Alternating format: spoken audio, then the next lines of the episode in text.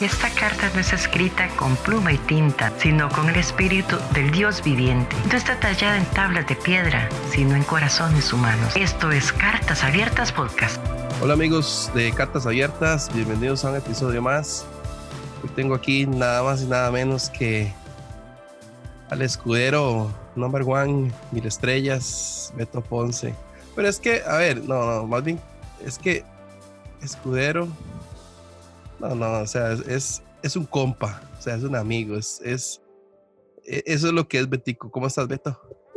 Bien, bien, gracias, Kendall. Gracias por la oportunidad. Number one. Ya, oiga, eh, lástima que no pueden ver, pero ¿qué playera andas ahorita? Traigo la mismísima playa de, Costa Rica. Ay, ay, ay. Traigo, no sé cómo le dicen, la, la, roja. La, roja de los ticos. La roja de los ticos. ando, ando de gala. Ándale. Este. ¿Qué? ¿Qué tal esa, esa, esa pandemia? Pues fíjate que creo que, no sé, pudo haber estado peor la, esta pandemia, esta cuarentena. Pero aún así Tijuana sí es un caos. O sea, en cuanto hay hospitales que están full, hay mucha gente muriéndose, muchísimos contagiados. Aún así yo creo que que los números siguen estando este, muy maquillados. O sea, ¿cómo es posible que San Diego, según esto, tiene como 10 veces más el número que tiene Tijuana? O sea, ni que la frontera fuera mágica. Entonces, o sea, sí están muy maquillados los números, pero aún así pues sigue, sigue habiendo mucho caos y desafortunadamente sigue habiendo mucha gente en la calle. Entonces, pues, eh, no sé para cuándo se pueda calmar esto. Así que pues mientras estamos como que mitad en la calle, mitad aquí en la casa, o sea, mitad en la calle porque pues sigo, seguimos yendo pues a la iglesia poquito como que por despensas, eh, alguna cosa, lo que sea, pues y así. ¿Y tu familia? ¿Cómo está? Ah, bien, o sea, mis papás, mis papás son médicos en la Ciudad de México, entonces uh, sí han estado revisando algunos pacientes, más que nada pacientes que ya, ya tenían de tiempo, o sea, como que ya tienen un historial con ellos y así. Pero en, ahora sí que de ahí en fuera, no, nada. Están en la casa encerrados y así pues. Excelente, excelente. Ya. Tico, este, aquí tengo una, una, una serie de preguntas ahí random que para arrancar, así como para entrar en calor, ¿no? unas tremendas, ¿ok? Sí, sí, sí. ¿Cuál es el mejor taco? ¿Cuál es el mejor taco que usted ha probado en Tijuana? ¿De dónde? Y, o y, cuál en específica? El mejor taco. a mí me gusta el taco de adobada de del tecolote. El taco de adobada del tecolote. Pero me gusta mucho el caramelo del tacón todo, de el caramelo que es de arrachera. Pero el tacón todo es Sonora, por eso no sabía si decirlo. Pero me quedo con el tecolote taco de adobada. Ok. ¿Coca o horchata para acompañar ese taco? Ay, ay, ay. Coca. Me quedo con coca. ¿Light o la original? Original, original, la clásica. La que tiene azúcar. La que tiene azúcar y todas las cosas ahí. digamos, o sea, yo he visto que usted ha viajado por, por, por casi todo el mundo. Ajá. ¿Cuál, Vivo en un avión. Sí, sí. ¿Cuál, cuál, ¿Cuál ha sido el país que más le ha gustado? El país que más me ha gustado. A Costa Rica, claro. Ahí, no, no te creas. O sea, Costa Rica me encantó. Pero creo que necesito ir más a Costa Rica y conocer toda la belleza de, de Costa Rica. Pero creo que me encantó mucho Bélgica y me encantó mucho Colombia. Ok. Y digamos, de estos dos países, ¿cuál, cuál, qué comida le gustó más? La colombiana. Okay. ¿Y en específica? La bandeja paisa. Ok, saludo para Pipe ahí. Un saludo para Pipe, la bandeja paisa. Uh, sí, me encanta, me encanta Colombia. Sí. Ya. Yo he querido ir a Colombia. Oye, este, el, el, de todas las yo he visto que tienes playeras de diferentes equipos y países y todo eso. Así, ¿cuál es así la favorita? La que ustedes, o sea, o sea que, trata de no usarla para no gastarla. La de Chivas y la del no, la, o sea, la de Chivas, pero la del centenario. o sea, es 2006, pues. aquí en Tijuana no la tengo, la tengo en Ciudad de México, pero esa me la puse bien poquitas veces porque es la de, la de cuando cumplen 100 años. Esa. Oye, ¿y hace cuánto no vas a, ¿Cuál fue el último partido de Chivas que fuiste a ver? Ah, el último partido de Chivas. No, fíjate que no fue hace tanto. Estuve, estuve en noviembre en Ciudad Juárez. Estuve en Comunidad Olivo. Y curiosamente ese día era Juárez contra Chivas. Entonces, o sea, me quedó súper bien y fui en la noche Juárez Chivas. Esa vez perdió Chivas, pero pues fui a ver a Chivas. Ok, viene, viene una, una, una, ya hace una pregunta ya un poco más seria, ¿Qué es lo, qué es lo, lo que usted más lamenta de toda su vida? O sea, que, que usted diga, man, o sea, mm. un evento, algo que dijo, algo que no hizo, o sea, ¿qué es lo que más se lamenta? Ya. Tengo una, tengo una, pero no, no sé si así es el 100% que lo lamento. O sea, sí hay un cierto porcentaje de que, puta, ¿no? Sí, pero creo que el no haber estudiado, o sea, este, digo, yo acabé, o sea, acabé la prepa y ya después, o sea, yo emprendí la aventura, pues, o sea, el viaje a otra ciudad. Entonces, creo que el no haber estudiado lo lamento, no así de que 100%, o sea, de que no, no, porque, que, o sea, estoy, o sea, estoy, uh, o sea, estoy 100% de acuerdo que, o sea, que si hubiera estudiado no estaría aquí, o sea, estaría en otro, estaría en otro lugar. Entonces, por eso no lo lamento hacia el 100%. ¿Qué, ¿qué, es lo, ¿Qué es lo más excéntrico que usted tiene? Ah, uh, tengo una piraña disecada. Ah del Amazonas. Fue lo primero que se me vino encima. ¿Se la trajo de allá? No, sí, sí, me la traje de, Amazonas. No. O sea que si lo hubieran agarrado en el aeropuerto. Sí, yo creo.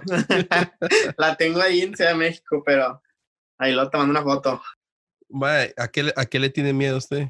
¿A qué le tengo miedo?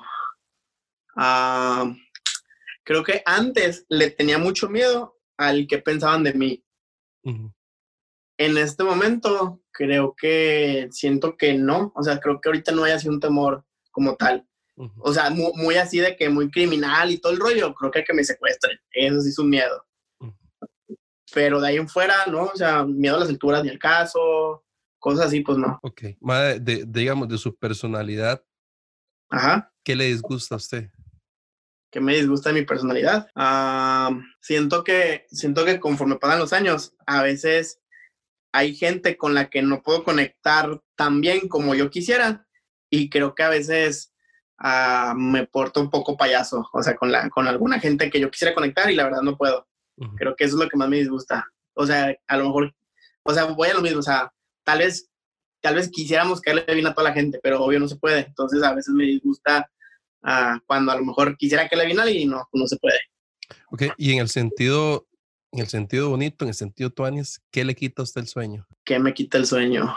Ah, creo que lo que, o sea, lo que estoy haciendo 24-7 iglesia, o sea, me quita el sueño, de, o sea, o ahorita ya es regresar, regresar a la iglesia, pues, o sea, seguir, uh, seguir en Iglesia Ancla, ver cómo, vamos creciendo. Creo que eso me quita el sueño colectivo. Madre, digamos, de aquí a que Dios lo permita, ¿qué le gustaría que estuviera en su lápida cuando usted muera? O sea, ¿qué, qué, qué frase o, o, cómo le gustaría ser recordado? A la torre. Fíjate que nunca lo había pensado. o sea, nunca lo había pensado y creo que es por esto. O sea, creo que no me veo, no me veo viviendo de viejito. O sea, no sé por qué. Pero, o sea, no me veo, creo que no me veo con nietos. O sea, así como que en pocas palabras. Entonces, por, por eso creo que no, no me he visualizado así muerto, pues. Pero, pero si, pero si pusieran algo que, que, viva Chivas o. Viva Chivas. Con una playa de Chivas, ¿no? Ahí. Una bandera de México. okay.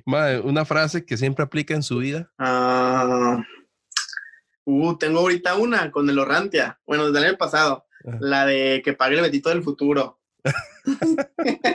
no sé si tú la llegaste a escuchar. Sí, aquí en Costa Rica la escuché. Digo, a veces era mucho con tarjeta de crédito, de que, ah, no, pues tú, tú ahorita cómpralo y que pague el del futuro.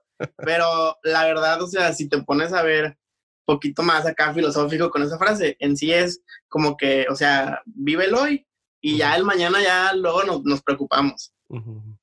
Pero en sí es eso. Mae, ¿qué le hace a usted reír, digamos? Así que usted dice, mae, o sea, es, es lo que a mí me saca, digamos, el, el, el payaso que llevo dentro. El, ah, la verdad, o sea, algunos memes así súper tontos. Ah, mm, ¿Qué más? ¿Qué más? Siento que así anécdotas que he tenido con amigos, como de que, ah, nos pasó esto y se nos perdió tal cosa. Ah, eso. Creo que sí, siento que son anécdotas. ¿En qué invierte más usted el dinero? Mm, viajes. ¿Y cómo, cómo, cómo es fácil conmover el, el corazón de Beto? ¿Con qué? Mm, creo que cuando, creo que cuando se puede ayudar a la gente o se puede ayudar a, a lo mejor, siento que en algún, no sé, alguna obra misionera, alguna obra de la iglesia, alguna obra para alguna persona, creo que eso es fácil y es muy contagioso y, y a mí también me, me está como incitando a dar. O sea, si yo estoy viendo esto, o sea, me conmueve y yo también le quiero ser parte y doy algo. Perfecto. Mae, estas, pero ya vienen preguntas tal vez de respuesta más extensa en la que se puede inspirar ahí. Dale, dale. Eh, ¿Qué historia se le viene a la cabeza cuando, cuando te menciona la palabra misión? Creo que mm, antes hice algunos viajes hacia Colombia y hacia la selva del Amazonas. Entonces, así una historia, mm, hay un pastor ahí que ya, ya va a cumplir 10 años ahí en la selva. Él es de Bogotá, o sea, pero en sí, pues, o sea, él tenía su vida hecha y de pronto se fue al Amazonas, se fue a la selva, a la intemperie, a ver qué pasaba. Y, o sea, lo, he ido varias veces a verlo, lo conocí. Y, y, y, hay gente que, o sea, también ha hecho lo mismo, como que de Bogotá se ha ido a la selva y haz de cuenta que había ahí, había una chava que, o sea, que estaba ahí, que cada año la veía, y haz de cuenta que ella me decía, de que decía, es que en la ciudad, o sea, ha sido padre porque yo conocí a Dios como, como mi salvador, y está padre, o sea, pues conocí a un Dios en la ciudad, conocí a un Dios que pues también hace milagros y todo, pero yo cuando me vine aquí a la selva, aquí acabo de conocer a Dios como mi proveedor, porque hay veces que no tengo como que para comer o no tengo a lo mejor para gastar en algo, aquí en la selva, digo, no es como que se gasta mucho, pero he conocido a un Dios proveedor que está al cuidado de mí en todo momento. Entonces, siempre cuando tengo así, no sé, algún, algún problema necesidad y todo, siempre me acuerdo de eso, de que, o sea, Dios, o sea, Dios sí, o sea, Dios, Dios es mi salvador, pero, o sea, soy el hijo de un Dios rico, pues, o sea, mi Dios no es pobre, entonces mi Dios es rico y puede suplir cualquier necesidad. Buenísimo. Y en, y en Tijuana, digamos, hablando de, misiones en Tijuana, este, las famosas misiones locales, este, ¿qué es lo que más, más te ha impresionado? Ah, creo que, no sé si te tocó, pero los famosos picaderos. Haz de cuenta, los picaderos ah, son así vecindades en la zona norte, a las zonas donde siempre íbamos, pues, no sé, a ofrecer a ofrecer café, a ofrecer donas, a estar con, a, con gente pues que está muy lastimada, prostitutas y todo, pero los picaderos, digo, son como vecindades en donde tú entras a esas vecindades y de, entrada, o sea, los picaderos es gente que se está inyectando, o sea, que se está picando pues con jeringas. Entonces tú entras a esas vecindades y lo primero que hay es que en el piso hay jeringas, ¿no? Entonces, eh, me acuerdo que he entrado y, y, siempre lo que más me impactaba era que tú entrabas y había carreolas con niños y esas carreolas estaban llenas de jeringas también. Entonces, o sea, ver, ver así como, o sea, cómo esta, cómo esta gente, pues, o sea, vive, eh, vive en eso. O sea, niños, jóvenes, adultos, adultos mayores, están en esos picaderos y no tienen un fin, pues. O sea, eso es lo que más me ha impactado en Tijuana. De, o sea, en, en, tres años, ¿cómo, cómo se ah. lidia, ma, con, digamos, eh, en vivir en una ciudad donde, donde das y siempre va a haber necesidad? Wow. En, donde, en un lugar donde, donde es, es, se, e, es, por lógica, no vamos a poder suplir todas las necesidades, pero uh -huh. aún así se sigue dando. O sea, ¿cómo lidias con eso? Ah, creo que más que nada o sea, gracias a Dios, y es un privilegio para nosotros estar en una ciudad así. O sea, mucha gente la ve como la ciudad más peligrosa del mundo y así como que es súper feo en algunos sentidos. Pero la verdad es que es un privilegio que estamos aquí, o sea, porque siempre podemos ser parte del cambio, o sea, siempre aunque tal vez no somos 100% la solución, podemos ser una, una parte de la solución, siempre podemos ver milagros, creo que podemos ver a un Dios muy palpable aquí. Digo, no, no es como que en otras ciudades no, pero siempre estar como a la, a la, a la orilla de eso nos permite ver más de cerca eso. En este tiempo que has, que has tenido la oportunidad de, de, de trabajar tan, tan de cerca de, de, de tu pastor Esteban Grasman, ¿cómo es ese, ese día a día tuyo?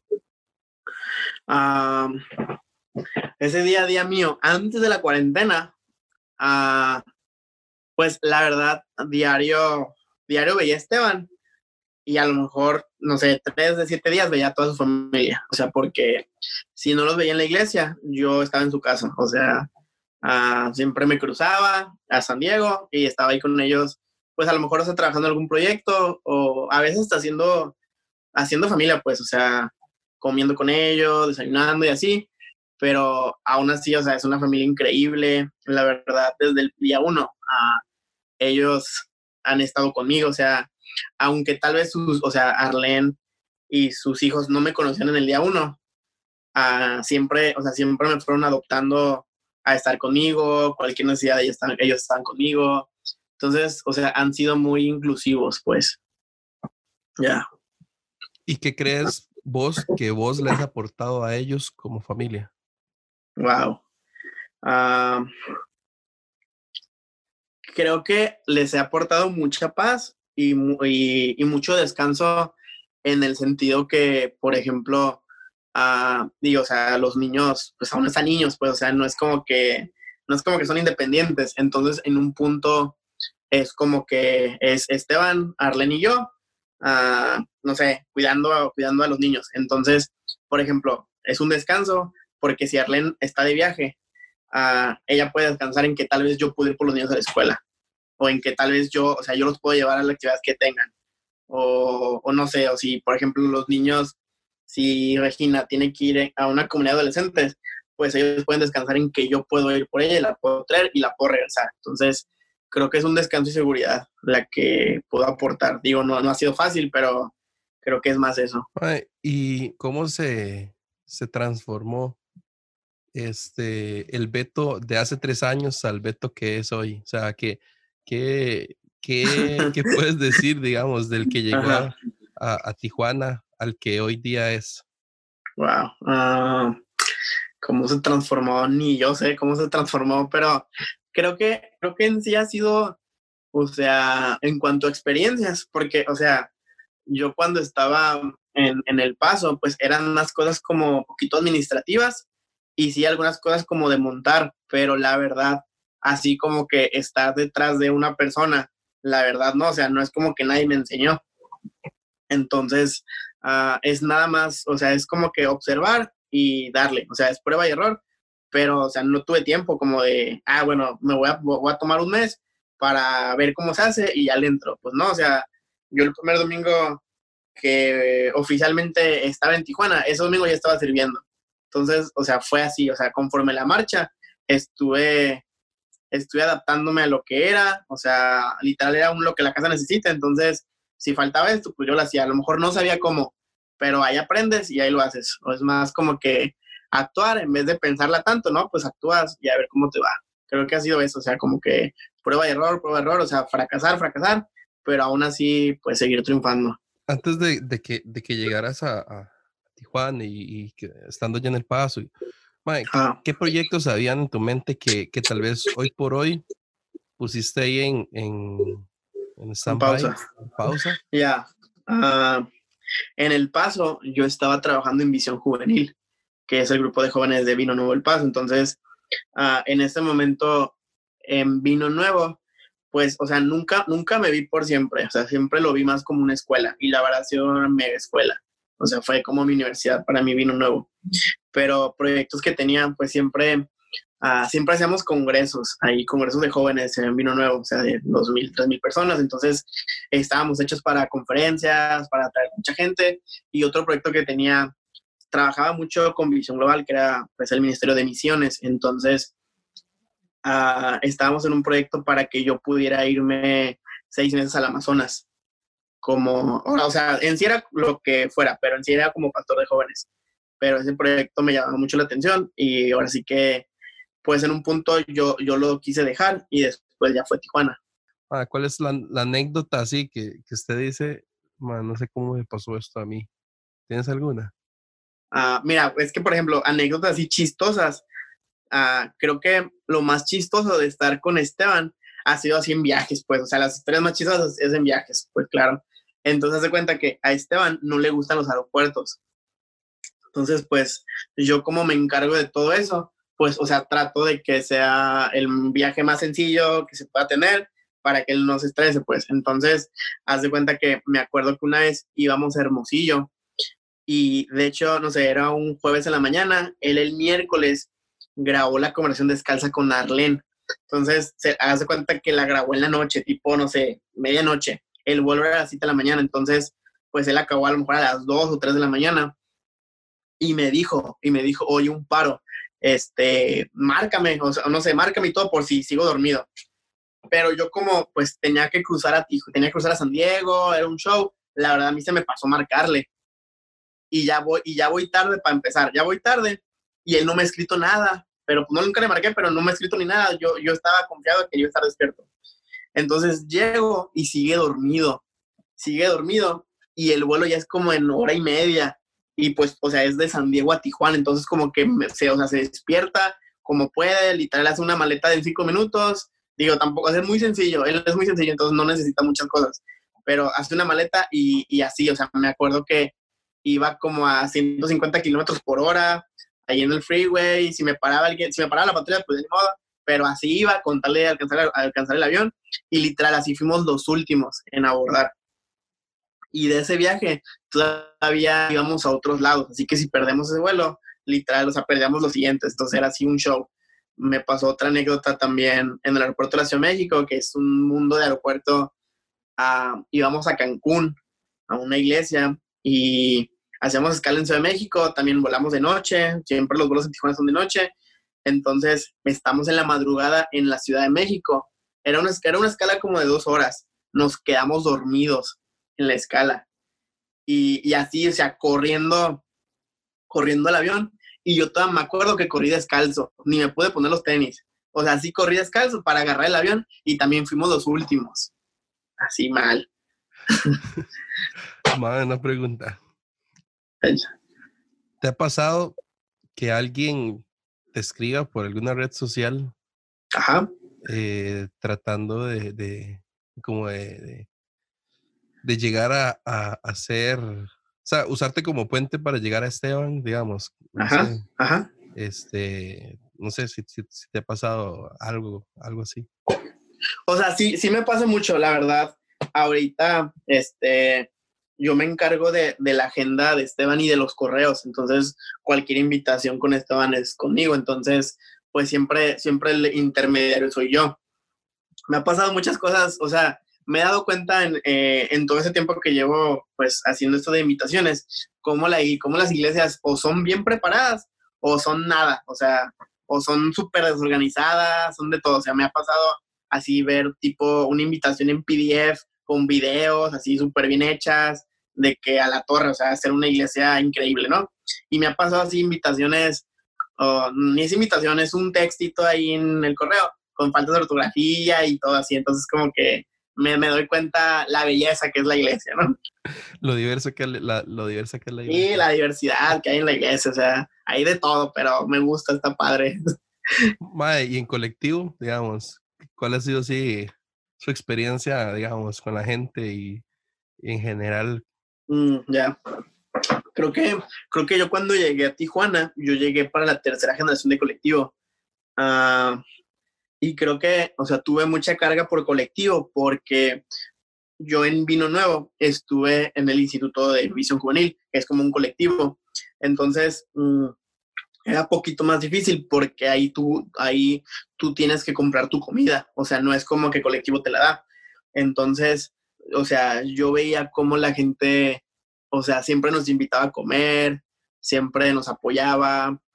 El paso también, o sea, no es como Tijuana que puedes agarrar el taxi, la combi, el transporte público, no es como que puedes agarrar y puedes llegar a cualquier lado. En el paso no hay nada. Entonces yo veía cómo la gente, si yo tenía aquí algún lado, yo veía cómo la gente, o sea, daba de su tiempo e iba por ti, te, lleva, te llevaba al lugar y luego te regresaba. Entonces, o sea, yo veía todo, todo ese, o sea, todo ese tiempo que daba la gente, o sea, esos recursos, ese tiempo, todo. Entonces, o sea, eh, al ver a, colectivo, es como si ellos están en la posición que yo estaba hace unos años. Entonces, eso me, ha hecho acercarme más a ellos y tener mi carga por ellos, o sea, me los lleva a comer algunas personas y así, entonces creo que eso es lo que más me impacta, o sea, así como fueron conmigo, yo quiero ser con ellos. ¿Cómo absorbe Beto una visión de plantar 100 iglesias? Ay, ay, ay, ay. está, está muy tremenda la pregunta. La verdad, creo que, creo que nunca la vas a poder absorber al 100%, pero aunque, o sea, creo que aunque no lo, aunque, creo que, o sea, aunque no lo creas al 100%, lo estás haciendo. O sea, lo estás haciendo porque, porque estás siguiendo al hombre de Dios y estás siguiendo Iglesia Ancla. Entonces, aunque tal vez, aunque tal vez tu cabeza no puede, no puede procesar sin iglesias, tú lo vas a hacer. Entonces, creo que, creo que con Esteban siempre ha sido así. O sea, Esteban a veces saca ideas así muy, muy visionarias. Y, o sea, y tú sabes que sí son verdad, pues tú sabes que son verdad, pero tú procesas a lo mejor más lento que él. Entonces, o sea, creo que la clave ahí es seguir adelante, aunque tal vez, aunque, aunque tal vez tu cabeza no lo esté procesando al 100%, es seguir adelante porque tú sabes que, o sea, porque tú sabes a quién es el que está siguiendo, pues, o sea, tú sabes que es Dios el que está ahí. Entonces, pues a lo mejor no se procesa al 100%, pero yo creo que va a haber sin iglesias y por eso lo estoy aquí. ¿Te ves como pastor de una? Me veo como pastor de una. Sí, la 23 o la 24, no sé. La 99, dice, no. Sí, la 99 para cerrar, no sé. Sí, pienso que sí. ¿Y en qué ciudad te gustaría? Así, digamos, ya siendo un, muy visionario, ya, sí. Guadalajara, Guadalajara. para ir cada 15, cada 15 días al estadio, pero Guadalajara. ¿Qué haría que Beto salga de Iglesia Ancla? O sea, algo que realmente usted diga, o sea, yo me podría ir por esto, o sea, en específico, no sé, o, o, por... Es que, o sea, no sé, o sea, no, no, o sea, tendría que ser Dios, o sea, tendría que ser Dios muy claro a esto, o sea, yo sé que, yo sé que nuestro llamado es más grande que cualquier iglesia, y, y, o sea, y aunque yo estoy ahorita 100% en ancla, o sea, capaz que capaz que en un futuro es otra cosa, pero o sea, es, tendría que ser Dios hablándome. O sea, te digo, yo tampoco, o sea, en el día uno de Vino Nuevo yo no me veía en Tijuana, o sea, yo me veía en, Vino Nuevo, pero pues las cosas van cambiando, las temporadas cambian, entonces tendría que cambiar la temporada y darme cuenta que pues es Dios y es Dios que me quiere llevar a otro lado. Uh, y así es de entender que esto es más grande que nosotros y pues donde vayamos, pues vamos a seguir floreciendo. Madre, de, todos, de todos sus tatuajes, ¿cuáles son los más representativos? Ay, ay, ay, todos los tatuajes.